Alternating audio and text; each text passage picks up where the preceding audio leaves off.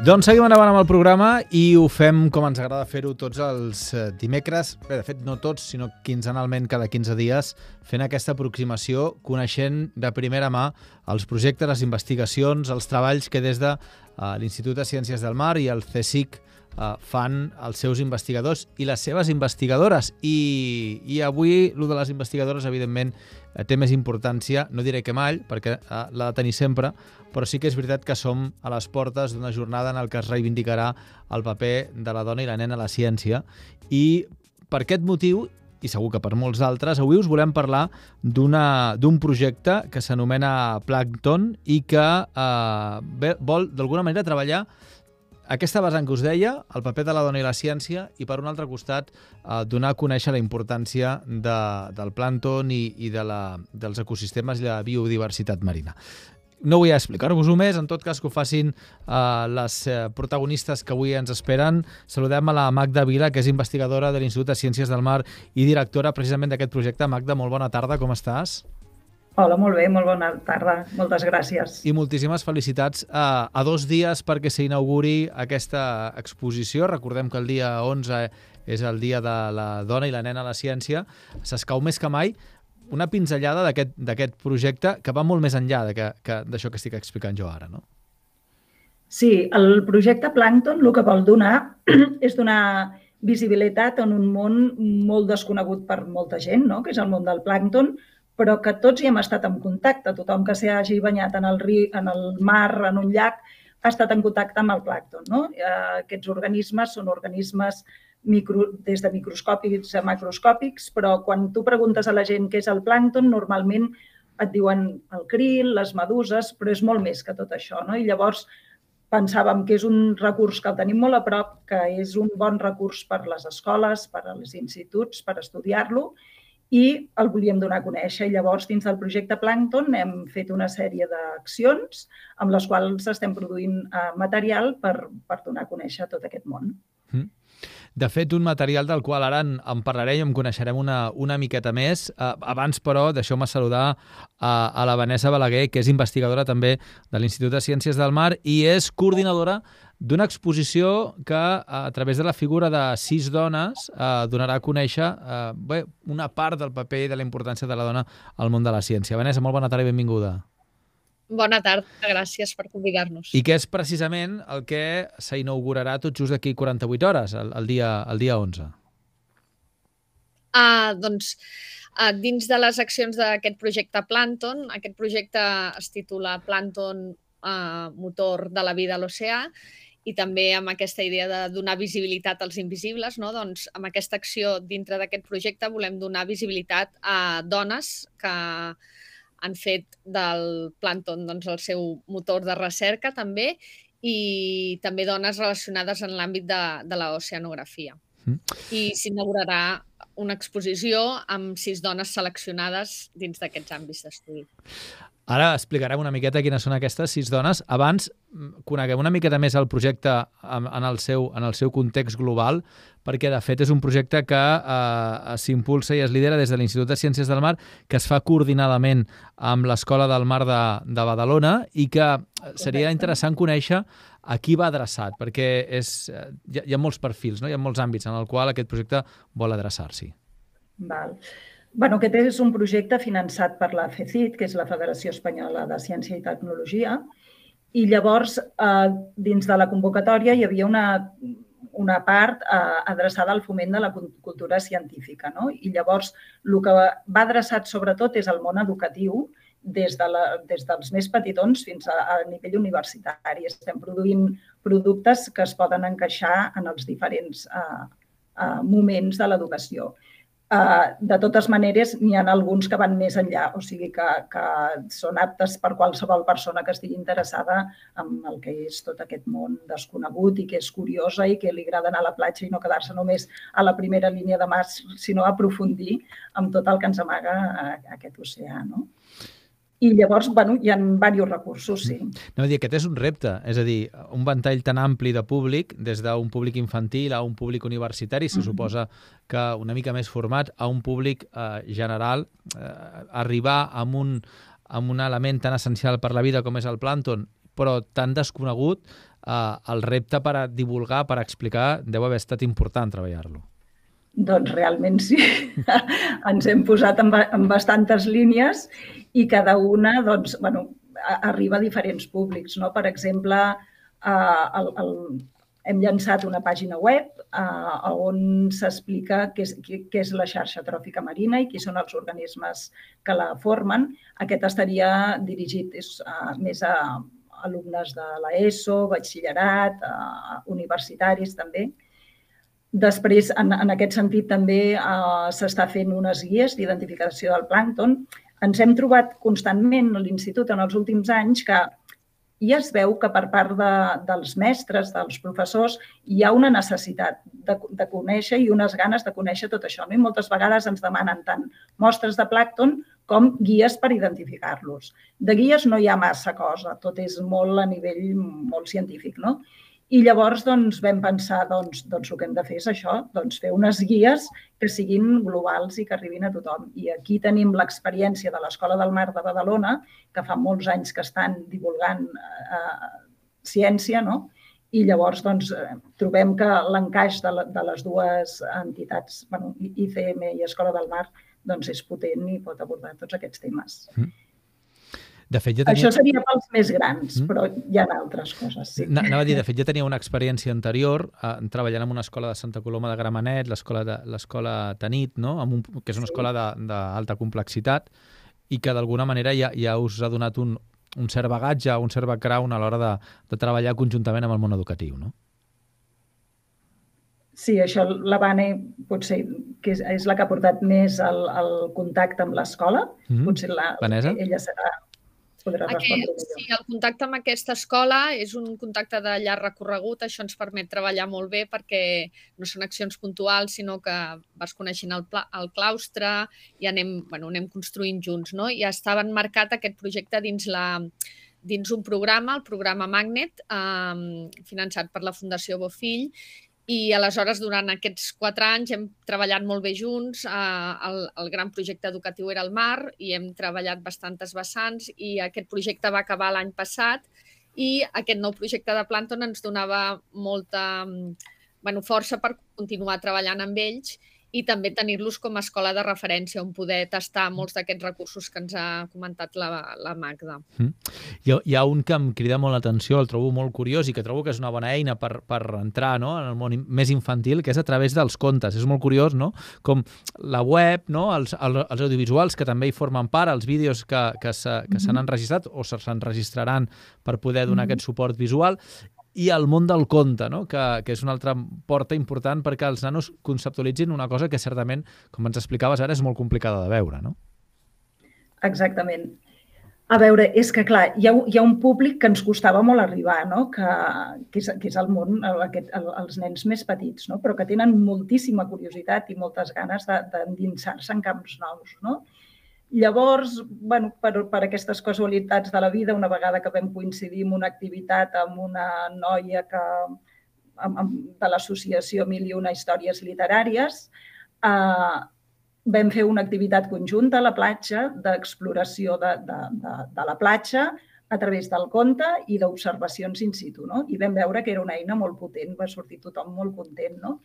I llavors, doncs, mira, ens hem anat animant i així, i ara produïm quatre contes uh mhm. -huh. molt diferents entre ells i per donar a conèixer aquest, uh, aquest camp. Sí. Ah, la, la... Uh, un dels contes que, que s'està gestant, que no ens arribarà pel dia 11, però bueno, quedarà marcat dins d'aquest uh, temps entre l'11F i el 8 de març, el Dia de la Dona Treballadora, uh mhm. -huh. no? seria un d'ella i el mar. No? En aquest aspecte també tractarem la dona. Mira, agafo les dates que, que ara mateix ens apuntaves, no? aquest, 11, aquest 11 de febrer, aquest 8 de març, i podríem afegir també el, el Sant Jordi, que és el 22, 23, 23 d'abril, eh, el Dia del Medi Ambient i dels Oceans, que és el 8 de juny. És a dir, heu escollit un seguit de dates eh, que són presents i que formen part d'aquest projecte i que d'alguna manera eh, han de ser dies importants, no? No sé si això la Vanessa ens ho, ens ho ha d'explicar o, o, tu mateixa, eh, Magda, com vulguis. Sí, bueno, sí, després la Magda em vol complementar. Hem vist també, portem molts anys treballant amb divulgació de la ciència marina, no? i hem vist que les efemèrides sempre funcionen molt bé, tant per llançar productes com per fer crides, per fer que bé, la gent està com més al cas no? en, en aquestes dates. Aleshores, Um, els, bé, vam, el projecte té una durada d'un any i llavors sí que vam intentar marcar accions concretes dins de les quatre estacions de l'any. No? Llavors vam buscar pues, efemèrides relacionades en, en la, amb la recerca, amb el tema de, del gènere, a Sant Jordi, que també és, és bueno, hi ha el Dia de la Terra, que és el 22 d'abril, i Sant Jordi, que és el 23, i el Dia Mundial dels, dels Mars i Oceans. Aleshores, sabem que funciona molt bé això, no? relacionar accions concretes amb efemèrides que tinguin a veure, no? per, per convocar públic, per, per que tothom estigui com més present. Home, són dates que suposo que aquí les escoles, les escoles que vulguin participar del projecte, que vulguin també uh, adherir-s'hi, no? uh, demandaran aquests, aquest, tot aquest material. No? Els pòsters, ara, ara en parlarem d'aquestes imatges de dones, uh, l'accés al web, que això suposo que deu ser obert, no? Uh, Magda, vull pensar, és a dir, el web és obert a eh, tothom. Sí, sí, sí, sí. Uh, bueno, hem tingut uns problemes tècnics així uh, que ens ha fet endarrerir una mica el llançament del web, però sí, eh, quedarà obert a tothom i dins d'aquest web hi haurà els links perquè tothom es descarregui, es descarregui doncs, o, o el vídeo, els, les guies i tot el material. Mm. Tot, tot serà descarregable. Parlem dels pòsters, va, que és un del material i que ens enllaça directament amb aquestes, amb aquestes dones. Són sis pòsters de gran volum, de gran mida, a un, eh? eh amb sis dones diferents, tres d'abast internacional i tres, bueno, d'abast internacional però nascudes a casa, eh? diguéssim que són tres de, de fora i tres d'aquí, i totes elles investigadores. Uh, Deixeu-me posar, uh, referenciar no? d'inici que les, les tres dones uh, nascudes a l'Estat, dues d'elles a Catalunya, doncs... Uh, uh, són, són, bueno, una d'elles, dues d'elles encara són vives, cosa que, cosa que està molt bé. Eh, una és la Josefina Castellví i l'altra la, és la Marta Estrada. Uh, vull mm -hmm. dir que en mhm. aquest sentit uh, ens podran ens podran d'alguna manera, no sé si participaran, però sí que podran fer algun, alguna aportació, no? Vanessa. Sí, um, les tres dones nacionals, com bé has dit, està l'Àngeles Alvariño i les dues nacionals estan vinculades amb l'Institut de Ciències del Mar. Hem escombrat cap a casa. La Pepita Castellví està jubilada, no està en actiu, però la Marta Estrada eh, està jubilada, però és professorat honorem i encara està, encara està en actiu i, i treballant amb nosaltres, o sigui que és companya nostra en el dia a dia.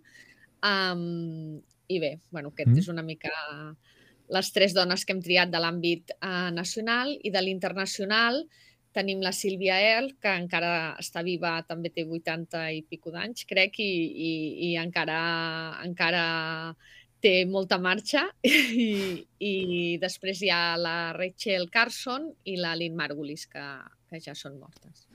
Uh, deixa'm avançar o deixa'm aclarir, deixa'm explicar que la Marta Estrada serà amb nosaltres la propera setmana fem els dimarts un apartat que es diu Dones de Mar, on des de fa ja quatre anys, cada setmana, eh, parlem amb, amb una dona, tant sigui científica, com pescadora, com, com capitana de la Marina Mercant, tant se val, que tingui a veure amb el mar, i, i la setmana vinent eh, tindrem l'honor de que ens acompanyi la, la Marta Estrada. Mm, un cop avançat això, eh, per què aquestes dones? És a dir, quin, quin criteri o, o quin motiu us ha impulsat a escollir doncs, a aquestes sis dones i no sis d'altres que les trobaríem també molt fàcilment. Sí. bueno, en primer lloc, per vincular-les a, a l'Institut de Ciències del Mar, eh, que és un institut de recerca marina i oceanografia, no? vincular aquest àmbit, i després vincular l'àmbit del plàncton també. No?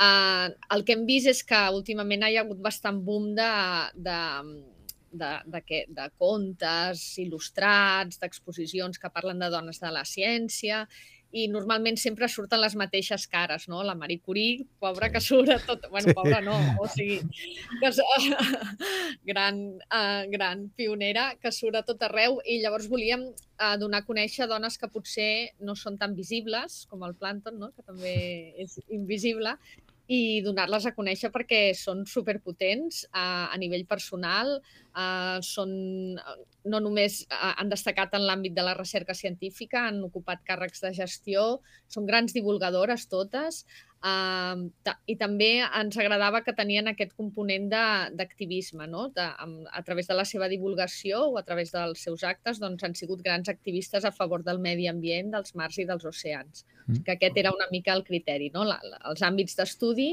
i una mica doncs, a, a aquest recorregut més ampli, no només destacant per les seves contribucions científiques, sinó una miqueta més enllà. Ara que anomenaves el cas de la, de la Marie Curie, pensava eh, com, la, com la societat ha només, no només ha invisibilitzat eh, a les dones científiques, sinó que a més a més en molts casos les ha sotmès a, a la figura de l'home. És a dir, moltes dones que han estat motor d'investigació, que han estat eh, precisament doncs, les que han estat tirant endavant grans projectes i que al final, quan s'ha aconseguit aquest gran projecte, en molts casos ha estat un projecte exitós, al final la història, la, la societat, ha donat el valor a l'home que, que participava o que acompanyava o que senzillament doncs, no sé, estava allà i en lloc de... i, i ha invisibilitzat el, el paper de la dona, no? Uh, que, que ha estat, sens dubte, la clau perquè jo fos un èxit. És, interessantíssim. Sí, hi ha, hi ha casos flagrants inclús d'apropiació d'idees o de projectes, no? el cas de, del DNA, de Watson i Crick, no? que darrere també hi ha la investigació de Franklin, que és, és una dona, vull dir que o sigui que hi ha molts casos, inclús que legalment serien com casos d'estudi, no? Sí, sí, no, no, és, és cert. Per sort, eh, sembla que estem començant a encendre, a obrir la porta, no? No, no pas estem eh, ventilant l'habitació, però bueno, com a mínim comencem a obrir la porta per començar a ventilar, que entri la llum i que realment eh, es posi tothom al seu, al seu lloc, no? Que segurament hi ha molts senyors que tenen molt de mèrit, eh? però mm, que hi tenen tantes senyores com senyors que tenen dret a, ser, a tenir aquest, aquest reconeixement. Escolta'm, l'exposició serà itinerant? És a dir, l'exposició eh, com, com anirà? És a dir, estarà quieta i després s'acabarà o, o es podrà anar demanant? No, Això ho pot explicar potser la Magda. Sí, Magda. Sí, sí, sí, no, la voluntat és que sigui itinerant i que qui la vulgui, i més enllà del projecte, o sigui, la voluntat és que tot aquest material es produeix durant aquest any que dura el projecte, però que després es vagi difonent durant temps. No? Mm i l'exposició, de fet, està pensada per, perquè sigui molt portable i per, perquè vagi circulant. De moment la, la inaugurarem aquí a l'Institut de Ciències del Mar, passarà també per l'Escola de del Mar de Badalona, però després eh, sota petició, vull dir, pot anar a centres educatius, a biblioteques, a centres cívics, etc. Vull dir que sí, la voluntat és que sigui itinerant. Mm. Hi haurà element, i ara, ara me'n vaig al plànton, eh? però deixa'm, reflexionava ara sobre un element, sovint quan parlem de dones, hem parlat de molta dona de molta dona investigadora oceanogràfica, no? La, mm -hmm. aquesta dona viatgera, entre cometes, no? que, que, que s'ha desplaçat per anar doncs, a l'Antàrtida o per anar al Pol Nord i per poder, o Alaska per poder investigar i pensava també en, en aquesta dona eh, de laboratori, que també és tan important com la dona, com la dona eh, viatgera, eh, com la dona oceanogràfica i que moltes vegades eh, fins i tot en aquest inici d'aquesta nova revisió del món de la ciència també costa una mica més visibilitzar la seva feina, no? Mm -hmm. Sí, és que, en, en, per exemple, en el món de l'oceanografia, eh, les dones ho han tingut supercru. O sigui, mm, la primera dona que va fer una, una campanya de circumnavegació, la Jean Barrett, francesa, el 1700 mm, algo, es va haver de, de disfressar d'home, vale? perquè no, no podia pujar. Um, clar, és un món molt masculinitzat, uh, molt més que potser altres àmbits de, de la ciència, no? O sigui que hi ha un afegit, a més a més, en, en aquest camp. Um, moltes, moltes dones van començar al segle ja XX acompanyant els seus marits i feien la seva recerca en paral·lel aprofitant que acompanyaven el marit. Uh, més tard acompanyaven els seus caps. Uh, la Pepita Castellví mateix explica que no se la deixava anar de campanya, no? que, es, que es va haver d'inventar, bueno, de buscar-se la vida per poder pujar un vaixell. L'Àngeles Alvariño és, una, és l'exemple de la primera dona que eh, puja als anys 50 a un, a un vaixell oceanogràfic anglès en qualitat de científica. l'exploració polar ja ni, ni, ni bueno, l'exploració polar fins als anys final dels 60 no es permet a les dones, un, un grup d'argentines, anar en qualitat de, de, de científiques um, CAPs, no? de, de, de, per liderar un projecte científic. Uh, les primeres dones que, científiques que van trepitjar a l'Antàrtida, la Marta Estrada i la Pepita Castellví, en qualitat de científiques, ho van fer l'any 84. Um, aquest és el panorama. Sí, som, som molt al principi de tot aquest reconeixement, de tota aquesta, de, de tota aquesta mirada. Vaig a l'altra part del projecte, eh? l'exposició, eh, hem fet un, un, quatre pinzellades, anem al tema plàncton, m'ha fet molta, m'ha fet molta gràcia, no, però m'ha sobtat quan, quan la Vanessa deia, diu, clar, diu, és que de vegades els professors ens demanen, els mestres ens demanaven material i no teníem material que donar-los perquè, perquè bé, no, no, no s'havia treballat. És que el del plàncton és molt complicat. És que no només perquè és molt petit, sinó perquè no... Vaja, jo no sé si ha estat justament, identific... eh, justament investigat el, el plàncton. No? Jo crec que seria bo explicar una miqueta la, la importància del, del plàncton per a la vida. Sí, és, és, realment és molt complicat. Aquí tenim molts organismes de moltes mides, de molts grups eh, diferents que estan eh, interaccionant els uns amb els altres, no? Però són, són molt rellevants. A veure, per, per començar, eh, el, el, el, gràcies en els fotosintetitzadors, que en el mar, en general, els més majoritaris són el, el fitoplàncton, és a dir, les algues que es deixen portar per les aigües, diguem-ne, que són microscòpiques, eh, hem de diferenciar les algues que tenim adherides sobre les roques en el litoral. No estem parlant d'aquestes. Aquestes són les que veiem nosaltres abundants quan anem a la platja, perquè és, és el que es veu, però hem de pensar que l'oceà és molt gran i que en les capes superficials el que tenim és el fitoplàncton. Doncs aquest produeix la fotosíntesi. Si pensem en què és la fotosíntesi, és que és molt important, perquè el que està fent és fixar el CO2 atmosfèric per fer matèria orgànica de la qual s'alimentarà tota, la, tota la cadena alimentària, tota, tota la xarxa tròfica no? que, que penja d'ell, tant d'organismes marins com d'organismes terrestres, en, molta, en molts casos. I, a més a més, produeixen oxigen. Mm. Uh, ja només per això eh, i per la quantitat de proteïna que pensem que nosaltres estem traient de l'oceà i que ens n'estem alimentant, alimentant, ja només per això és molt rellevant, no? Però també és molt rellevant per tot el tema de, de la producció del plàncton relacionat amb les pesqueries, amb els caladors de peixos, per exemple. Les zones més riques de fitoplàncton són a les zones on anem a pescar. Bueno, no sé, hi ha molts temes que, que, que pengen. Evolució del no? clima, també, intervenen. L'evolució del clima, exactament. Uh -huh. Sí. Molt important l'equilibri, a més a més, no? Eh, la, sí. la manca de, de, de plàncton produeix un empobriment dels mars i dels oceans i, o de l'oceà i, per tant, doncs, una manca d'aquesta proteïna a la qual feia referència, i un excés de plàncton mm, produeix un seguit de desequilibris. El Mar Menor és una mica un, un exemple que tots podem, mm-hmm. que tots podem visualitzar, que, que al final acaba sent contraproduent, no? És a dir, l'excés de proteïna al final acaba generant la, la manca de vida, no? O, o acaba matant sí, tot. Sí. Per tant, l'equilibri entre, entre de l'existència d'aquests aquest, organismes és, és fonamental per la vida i per la sostenibilitat i pel medi ambient, no? Exacte. Sí, sí, clar, tots aquests organismes estan relacionats amb, entre ells. Si tenim canvis de temperatura, per exemple, com està passant actualment, hi ha redistribució d'espècies. Uh, per tant, hi ha espècies que no teníem aquí, per exemple, que són tropicals i ara ens les comencem a trobar aquí i que potser no tenen els seus depredadors que hi havia. Llavors, això et pot generar problemes. Um, això seria, seria un cas no, de desequilibri. Uh, no sé. Sí, sí. No, no. Mateix no. Aquests... Ai, perdó. No, endavant, Vanessa, digues. Aquests desequilibris, um, o sigui, l'accés de plàncton, normalment ens, ens hem de preguntar per què hi ha aquest excés de plàncton i la resposta està en, en accions humanes, no? O sigui, mm. Aquests desequilibris estan produïts per l'acció de l'home. El... Exactament, per... perdona. Sí, davant digues, digues, Magda, digues. Uh, per exemple, uh, quan hi ha entrades de nutrients uh, molt abundants des de terra, per exemple, que no li tocaria, doncs ens trobem amb, amb aquestes proliferacions de plàncton que, que no esperaríem en un sistema que no estés alterat per l'home. No? Mm.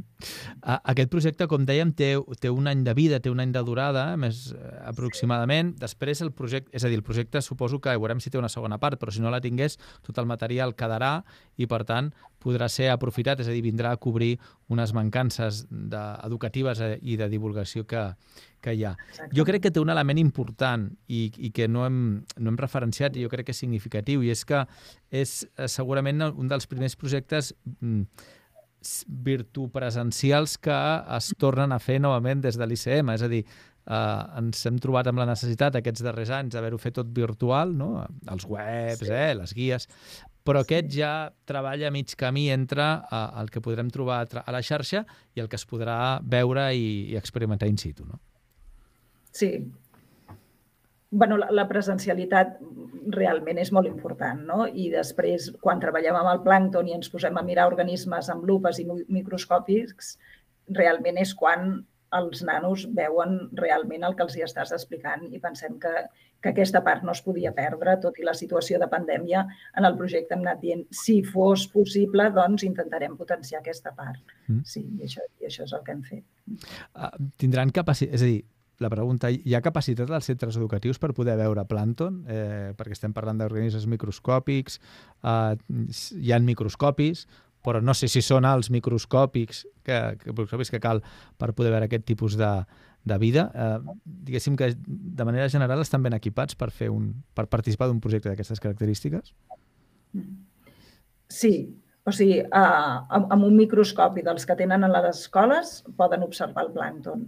Uh, vull dir, no, nosaltres ja hem anat a, bar, a diferents centres escolars i, i, i pots veure uh, aquests organismes si venen a l'institut i ho fem amb els nostres microscopis, vas més enllà, evidentment, no?